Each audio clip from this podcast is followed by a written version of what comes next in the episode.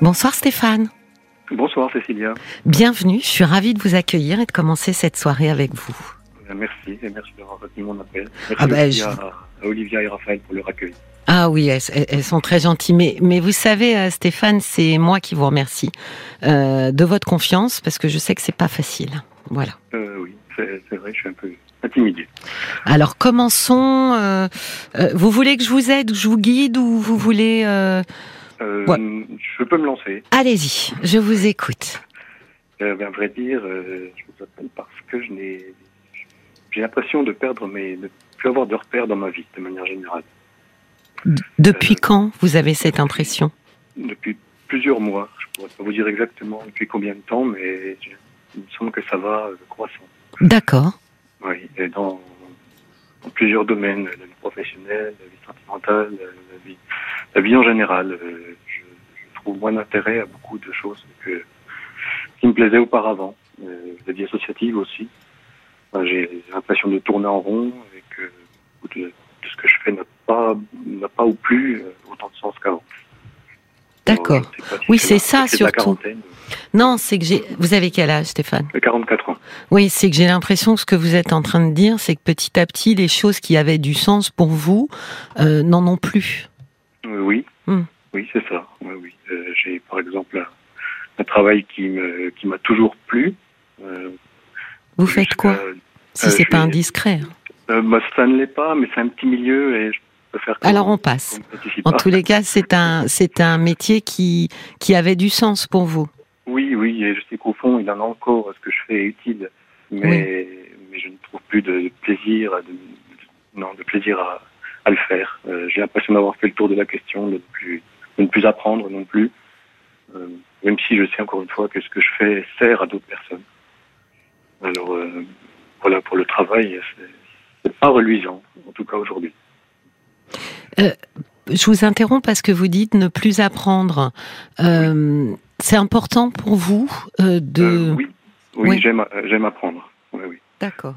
J'ai, oui, je me suis rendu compte au fil des années que apprendre, c'est peut-être pas une fin en soi pour tout le monde, mais, mais ça, ça m'aide à, à m'intéresser à quelque chose. D'accord. Mais par exemple, au niveau des associations, est-ce que vous sauriez dire ce qui vous a moins euh, enjoué Qu'est-ce qui a perdu un peu de son sens? Euh, à vrai dire, c'est peut-être pas le milieu associatif le plus, le plus marqué. D'accord. Euh, non, mais cela dit, là, c'est plutôt un problème avec euh, certaines personnes dans le milieu associatif qui me, qui me, qui me minent mon moral parfois. Oui. mais les, les activités en soi m'intéressent, euh, m'intéressent toujours. Peut-être parce qu'il n'y a pas d'obligation, contrairement au, au milieu professionnel, peut-être. D'accord. Mm. Et dans la sphère privée, comment ça se passe? C'est- ben, J'ai l'impression que ce que je vis est, est plat. Euh, mm, J'ai une, une compagne depuis un peu moins de trois ans. Euh, on D'accord. se voit euh, à temps partiel, puisqu'on habite à une cinquantaine de kilomètres l'un de l'autre. Et euh, avec elle me semble euh, banal. Et, mais j'ai aussi l'impression que, que c'est ce que vivent beaucoup de, de couples. Alors, euh, je ne sais plus trop quoi en penser. Oui, mais si vous vous projetez euh, ne serait-ce que deux ans en arrière, par exemple, vous trouviez ça aussi banal? Euh, non, moins. Alors, deux ans, euh, peut-être la nouveauté était, peut-être encore là. Oui, mais je vous dis ça, je vous dis ça, Stéphane, parce que trois ans, c'est pas non plus très vieux. Euh, alors certes, on entre dans une routine, vous voyez, mais euh, c'est pas non plus, euh, comment dire, c'est pas, oui, c'est pas non plus euh, euh, un couple très vieux, donc on pourrait aussi se dire que, euh, enfin voilà, ça peut aussi interroger que l'engouement est disparu. que, que- voilà et j'allais dire aussi vite, vous voyez, j'en reviens à, Oui. à cette notion quoi. Ça, ça peut interroger en tout cas. Oui. Ben, c'est, oui, j'ai du mal à trouver les, à exprimer les raisons pour lesquelles euh, Oui, j'allais vous dire, qu'est-ce que vous trouvez banal? banal, ben, le, oui, la, la vie du quotidien, c'est-à-dire que, Oui, mais vous vivez pas ensemble? euh, pas tout le temps, non. Et c'est, d'ailleurs, c'est ce qui me plaît aussi. Oui, Euh, on vit, euh, oui, je dirais, allez, la moitié de la semaine ensemble, à peu près. oui. Et ça me, ça me va dans la mesure où j'aime bien, j'aime être seul aussi parfois. Oui, mais alors quand vous vous retrouvez, euh, Oui. vraisemblablement ce que vous faisiez avant euh, ne vous procure plus de plaisir aujourd'hui. euh, oui, Et, mais je dois dire que j'ai même du mal, depuis- même depuis le début, à, à en trouver. ah, j'ai du mal à le dire, mais oui, à en trouver autant que je l'espérais, parce que nos, nos vies ne sont pas facilement, enfin nos emplois du temps ne sont pas facilement compatibles, et puis nos intérêts, nos centres d'intérêt ne sont pas les mêmes. Euh, et pourtant, voilà, ma compagne, c'est oui, une des plus belles personnes, sinon la plus belle que j'ai rencontrée dans ma vie. Mais euh, pour autant, euh, le, le quotidien, même s'il est à temps partiel, ne- n'est pas épanouissant, en tout cas pour moi. D'accord. Oui. Ça vous interroge? Oui, oui, oui, bien sûr, oui. euh, parce que au moment où je vous parle, je, je ne sais plus, enfin, je ne sais plus vraiment où j'en suis. Pour tout, si je devais résumer, Hmm. euh, je ne sais pas exactement ce que je dois changer, ni jusqu'à quel point. Euh, changer de travail, oui, mais si je reste dans la même activité, je me demande si ça, si sera mieux. Enfin, je me pose beaucoup de questions. Non, mais de toute façon, Stéphane, quand on est comme ça dans, dans ce flou-là, euh, Oui. je pense que le temps d'éclaircir un peu, de dissiper ça, bah, il faut rien changer en fait. Ah. Bah oui, parce que euh, il faut d'abord comprendre ce qui se passe. Oui. euh, pour ensuite, euh, j'allais dire, changer au bon endroit. Parce que le risque, ça serait par exemple, bah, je change de travail et puis finalement, aux surprises, j'ai été enthousiasmée quelques mois et puis c'est retombé. Je comprends Oui. pas. Je pensais que, ou à l'inverse, euh, je, je change euh, euh, ma vie privée, c'est-à-dire je romps par exemple, et Oui. puis finalement, bah, je vais pas du tout aussi bien que ce que j'avais pensé. Oui. Je dis pas que c'est automatique, hein, je dis que c'est le risque, Stéphane. C'est d'aller appuyer euh, à un endroit, pensant que c'est là que se joue en fait mon principal mal-être, alors qu'en réalité, euh, peut-être qu'il se joue quelque chose d'autre.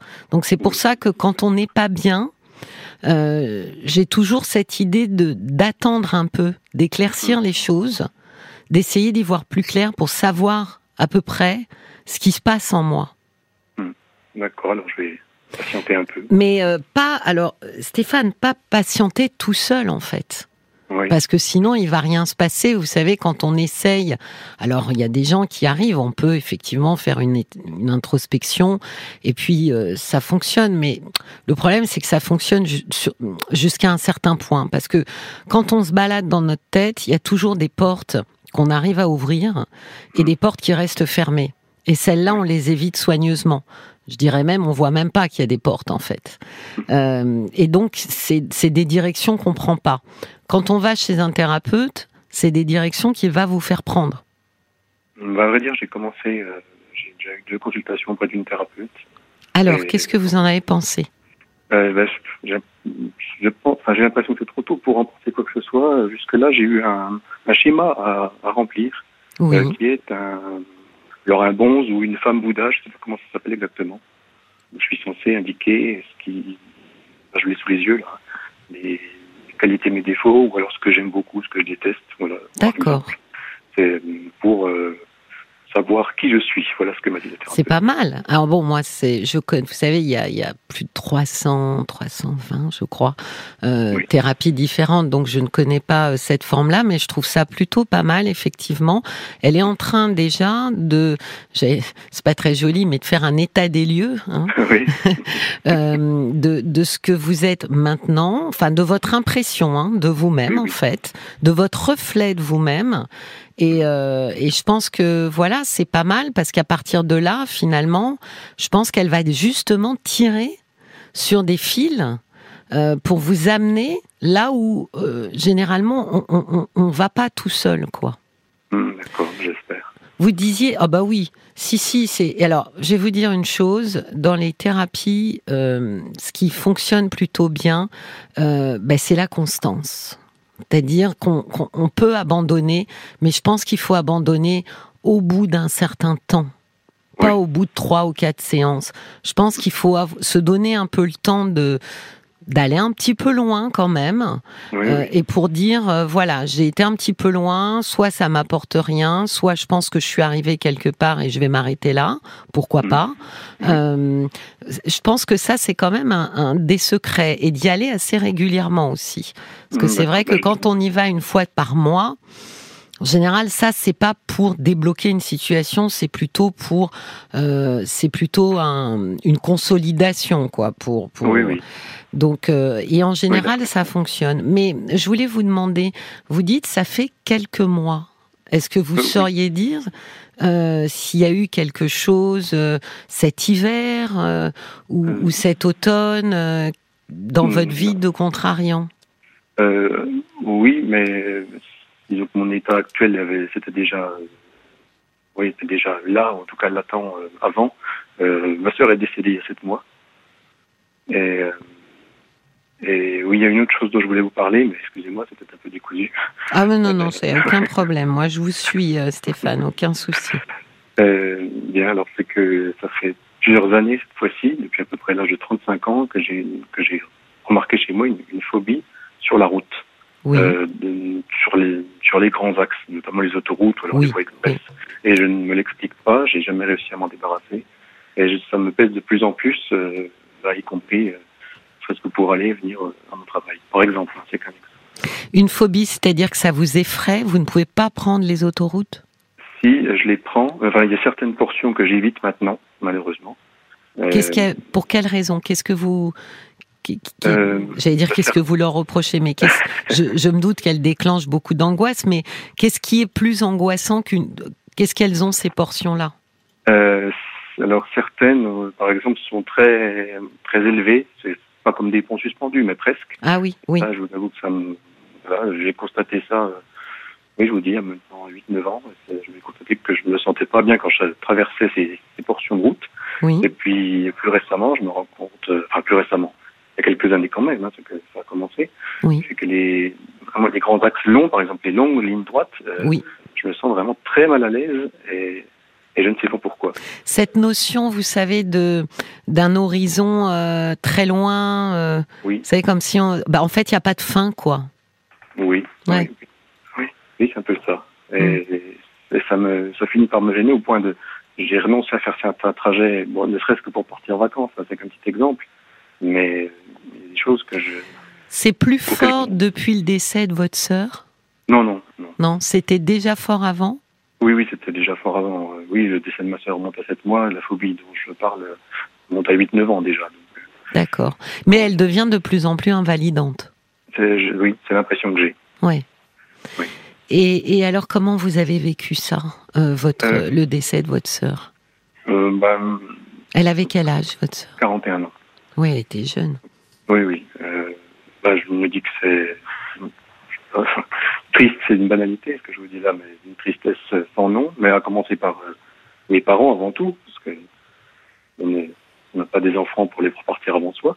Oui. Et, et puis, ben, je me dis aussi que voilà, on n'est plus que trois. Et puis, à, à, beaucoup plus long terme, je m'étais déjà dit, ma sœur était infirmière, que ben voilà, quand nos parents seraient âgés, oui. on serait deux pour s'en occuper. Et puis, en plus, elle était infirmière, donc c'était un avantage. Bon, les choses ont beaucoup changé depuis et je, ça me fait aussi converger. Voilà. Oui, mais euh, vous voyez, il y a cette notion quand même. Je relis hein, avec oui. ce que vous me dites sur les autoroutes infinies. Oui. Euh, J'ai la sensation que finalement, euh, euh, le, le, décès de votre sœur a, a, brutalement rendu fini ce qui semblait infini. Vous voyez, vous aviez idée que cette sœur finalement serait là, pas tout le temps, mais suffisamment longtemps pour pouvoir effectivement s'occuper de vos parents plus tard. C'est oui. une forme d'infini, c'est-à-dire qu'on projette euh, nos envies un petit peu euh, d'éternité, on se projette comme ça sans vouloir se confronter à notre finitude, mmh. qui se traduit par la maladie, par les accidents, oui, et, et, et, et je, en vous écoutant, je me disais, bah oui, il y a quelque chose de. On voit au loin, on imagine hein, que euh, voilà, euh, ah ben c'est chouette, elle pourra s'occuper nos parents. Et puis finalement, non. Finalement, on est confronté au fait qu'on est mortel. Oui. Qu'il y a, y, a, y a un mur quoi devant nous. Mm. C'est pas l'infini comme sur l'autoroute. non, c'est vrai. Je n'avais pas pensé à ce parallèle-là. Mais... Ça, ça m'est venu pendant que vous parliez. Parce que vous, en, en même temps, en projetant euh, cette vie avec cette sœur qui vieillirait, puis aiderait ses parents vieillissants, je me disais, oui, en fait, quand on fait tous ça, on a besoin de ça en tant qu'être humain. On peut pas se lever le matin en se disant, bon, bah, peut-être que aujourd'hui c'est le dernier jour. Ça, c'est pas, c'est pas possible. On, on, on pourrait pas vivre avec ça. Donc, on, on vit avec euh, ce, ce déni un peu hein, euh, de, de mort et de finitude. Mm. Et certains d'entre nous, par la mort de proches ou oui, de proches, de famille, de gens qu'on aime, Mm. euh, sont cruellement en fait confrontés euh, au fait que euh, c'était un déni et que notre réalité d'humain, bah, c'est pas celle-là. Oui. C'est peut-être pas complètement euh, étranger, euh, Stéphane, avec la montée aussi euh, des, des angoisses et Oui. de la perte du sens.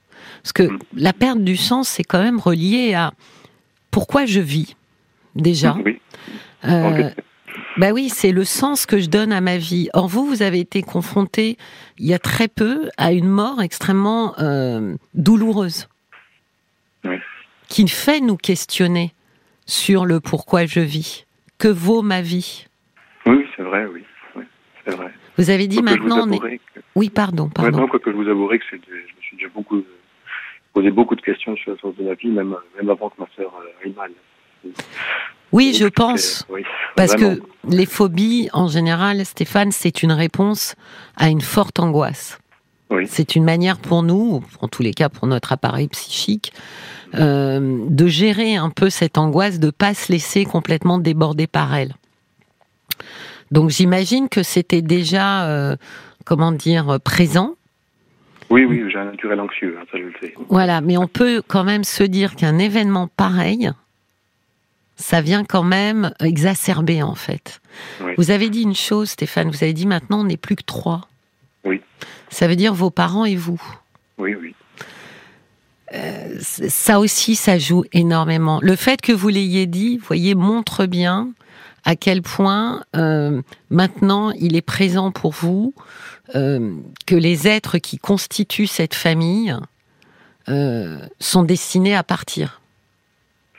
De fait, Et- oui. Et on peut se poser la question aussi, quand on a une sœur qui meurt à 41 ans, de se dire oui, mais dans quel ordre en fait? Puisque l'ordre que j'avais imaginé, un ordre qu'on pourrait appeler naturel, hein, Oui, oui. euh, bah, puisque les choses ne se passent pas comme ça, ça me laisse quand même avec un énorme point d'interrogation et beaucoup d'anxiété. Ah oui, c'est moins qu'on puisse dire. Bah oui. C'est très exactement, vous voyez, toutes ces questions sur le sens de la vie et sur la présence, en fait, de la mort que je pense que, qu'il faut explorer pour ensuite trouver comment se sentir très vivant. Mm. Euh, peut-être effectivement euh, au travers d'autres choses, d'une autre compagne, d'une autre vie, je ne sais pas. Oui, oui. Mais en fait, il faut aller, euh, c'est assez compliqué, mais il faut aller regarder son angoisse de mort en face pour Oui. pouvoir finalement investir sa vie. D'accord. Mais à vrai dire, euh, j'ai déjà vu, avant la thérapeute que je vois en ce moment, j'ai vu une psychologue il y a près trois ans, je crois. Oui, Et euh, l'angoisse de mort, c'est vrai que c'est un sujet qu'on n'a pas abordé. Voilà, je, je m'en rends compte maintenant. Mm. Et puis pour tout vous dire, la, la, je sais plus la dizaine, quinzaine de, de séances que j'avais faites chez elle euh, ne m'ont rien apporté, en tout cas de, de mémorable. Je ne me souviens pas de ce qu'elle m'a apporté. Alors j'espère que Alors, je vais vous- maintenant entre autre chose. Je vais vous dire une chose, Stéphane. Euh, Ah oui. L'angoisse de mort, ça angoisse tout le monde. Thérapeute compris, en fait. Oui. C'est ça le problème. C'est-à-dire que euh, c'est vrai que c'est pas un sujet que les thérapeutes, les psychologues ou autres vont forcément amener sur la table. Alors attention, il y a des psychologues qui travaillent ce sujet justement parce qu'ils travaillent dans des soins palliatifs, euh, euh, dans des dans, dans, dans des services d'hôpitaux où ils sont confrontés justement à ça tout le temps. Mais si euh, on n'est pas dans ce dans ce secteur-là et qu'on est, euh, bah voilà, on n'est pas dans ce secteur et on est en libéral et qu'on voit pas forcément des gens malade au mm. sens physiologique du terme, euh, et eh ben oui, c'est pas forcément un sujet avec lequel on est à l'aise. Parce que parler à quelqu'un de l'angoisse de mort, euh, eh bien, c'est parler de sa mort, hein, la vôtre, mm. euh, mais la mienne aussi. Oui. Et donc la question qui peut se poser, c'est est-ce que moi je suis prête à, à me confronter à ma propre mort? Peut-être pas en fait. Et donc je vais pas partir sur ce sujet avec vous. Parce que j'ai pas envie, j'allais presque dire, de me réveiller en fait de mon illusion d'immortalité. Ah, alors que vous, euh, alors que si moi je me réveille, ça ira mieux quand même. Mais non, mais c'est toute la difficulté du terrain, de ce genre de discussion, je vous l'accorde, hein, euh, Stéphane, avec un thérapeute. C'est qu'en fait, on met tous les deux les doigts dans quelque chose qui est extrêmement douloureux pour tout être humain. En fait, c'est ça le problème. Un thérapeute, il a aussi peur de mourir, en fait. Hein. et donc, euh, il, il, est aussi confronté d'ailleurs à la mort de proches, à la maladie. Euh, donc, je pense que c'est peut-être pour ça, c'est une hypothèse, mais c'est peut-être pour ça que nous sommes un peu réticents, c'est vrai, à amener ce sujet euh, dans nos cabinets, dans des conversations avec des patients. Euh, peut-être même que quand on est un thérapeute, euh, vous voyez, j'extrapole, mais je me dis quand on est un thérapeute de plus de 50 ans, bah, c'est peut-être plus prégnant pour nous que ça ne l'est pour un thérapeute de 30 ans. Oui. Et à 30 ans, je peux parler de la mort euh, sans problème, quoi. Parce qu'en fait, je comprends le concept, mais je ne suis pas plus concernée. Euh, quand on a 50 ans, on se doute bien que là, maintenant, euh, il y en a moins devant en pleine forme qu'il y en a peut-être eu derrière. Oui, comme vous dites. Donc c'est de moins en moins un concept intellectuel et c'est de plus en plus une réalité. Donc c'est peut-être difficile, effectivement. Je sais que c'est un sujet compliqué. Euh, parce que c'est un sujet douloureux pour tous les êtres humains, qu'ils soient médecins, qu'ils soient thérapeutes, qu'ils soient patients. Hum. Mais je pense que c'est le sujet, c'est mon avis, hein, euh, Stéphane, qui pour l'instant est en train un peu comme ça de louvoyer à l'intérieur de vous. Hum, d'accord. À explorer en tout cas. Oui, oui, mais je, vais faire en sorte d'explorer justement. Euh, alors, je, vous le dis comme ça vient. Hein. Oui. je j'ai appris il y, a, six ans oui. que, euh, que j'avais un QI élevé. Oui. Et je voulais savoir, est-ce que, d'après vous, il, il, peut y avoir aussi, est-ce que ça peut avoir une influence sur, euh, sur mon état actuel ou, ou pas? Alors, il y a un tel vaste sujet sur ce sujet. Oui. Stéphane. Excusez-moi, il y a beaucoup de. Non, non, mais en ce moment, vous avez vu que ça ne parle que de ça, hein, donc. Oui, oui, euh, oui, même euh, sur certaines chaînes de télé. Exactement. Donc, euh, le fait est, moi, j'avais lu un livre formidable il y a très longtemps d'un écrivain qui, de mémoire, s'appelle Martin Page, si je me souviens bien, et qui s'appelait un titre qui disait un truc un peu un jeu trop intelligent pour pour être heureux quoi. Et en fait, le gars se rendait compte que parce qu'il était trop intelligent, euh, bah, il se posait des questions que les autres se posaient pas, et puis que ça le rendait bien plus malheureux en fait. Il regardait autour de lui, il se disait mais en fait je, me pourris la vie avec ces questions-là. Et donc tout le livre consiste à en fait il veut devenir plus idiot. C'est assez rigolo hein, comme livre. non? Voilà, donc il cherche désespérément à être moins intelligent, en se disant euh, c'est le secret du bonheur. Donc pour répondre à votre question, je pense que oui. Euh, il me semble que quand on a un quotient intellectuel très élevé, alors attention, très élevé, on passe au-dessus de 120 et surdoué, on passe au-dessus de 130. Hein. Oui, oui. Euh, il me semble que peut-être on s'interroge plus, peut-être, hein, euh, où on s'attarde plus sur des choses et que euh, que peut-être effectivement c'est ça peut être un embarras. Je suis pas du tout spécialiste de la question. Oui. Euh, je ne fais absolument pas. euh, je, je n'ai pas du tout euh, cette cette compétence. Mais il est possible effectivement que on se pose. On se pose plus de questions que moi je me souviendrai toujours je vais vous raconter une anecdote. Je faisais un stage en, en alcoolologie à l'IMEI Brévannes il y avait beaucoup beaucoup de patients. En- en- je les voyais en post-cure et tous euh, présentaient euh, une dépression. Et donc euh, l'alcoolisme et la dépression étaient totalement corrélés. Il y avait un patient qui ne présentait aucun signe de dépression aucun et je me souviens que mon maître de stage, qui était un psychiatre, m'a dit Est-ce que tu sais pourquoi? J'ai dit Bah non, évidemment. J'aimerais le savoir, mais je ne le sais pas. Il m'a dit bah, Parce que ce monsieur a un QI en deçà de la moyenne. Ah, oui. C'est drôle, hein Enfin, c'est drôle au sens de Oui. c'est surprenant quand même. Oui, c'est surprenant, oui. Et, euh, et c'était, voilà. Et il me dit C'est le seul qui a un QI en deçà de la moyenne. Alors, la moyenne, c'est 100. Hein. Oui. Euh, et c'est le seul aussi qui ne présente aucun signe de dépression. Qui était plutôt joyeux comme monsieur et assez sympathique. Oui, oui. Peut-être que c'est ça qui me fait dire ce que je vous dis aujourd'hui, Stéphane. Mm. De me dire peut-être qu'effectivement, à l'inverse, si on a un QI trop élevé, peut-être qu'on se pose des questions euh, qui embarrassent, auxquelles on ne trouve pas de réponse. euh, je sais pas. Ça vaudrait. Alors là, pour le coup, ça vaudrait vraiment la peine que vous puissiez en parler avec votre psychologue. Oui, oui. Bah, elle, elle le sait, alors euh, je verrai. Voilà, de voir avec elle. euh, voilà, il y a, y, a, y a sûrement des, des spécificités et, et de pouvoir voir. euh, je pense que oui, peut-être ça vous rassurait aussi de dire euh, qu'on puisse vous expliquer. Bah, D'abord, un, que vous n'êtes pas tout seul, hein, et puis que c'est assez récurrent. Euh, chez les gens qui présentent un QI de plus de 120 ou de 130, de dire bah oui c'est assez récurrent. Je pense que ça, ça, ça vaut la peine aussi euh, d'éclaircir euh, cette question-là. D'accord, je, je, je le ferai. Ouais. Voilà. Bah, j'espère que bah, j'espère que ça vous a aidé, Stéphane. Oui, oui, vous m'avez- aidé. Merci beaucoup. Bah, je vous souhaite une très bonne soirée. Merci. Merci d'avoir appelé. Merci. Merci à votre équipe aussi. Je, transmets. Au revoir.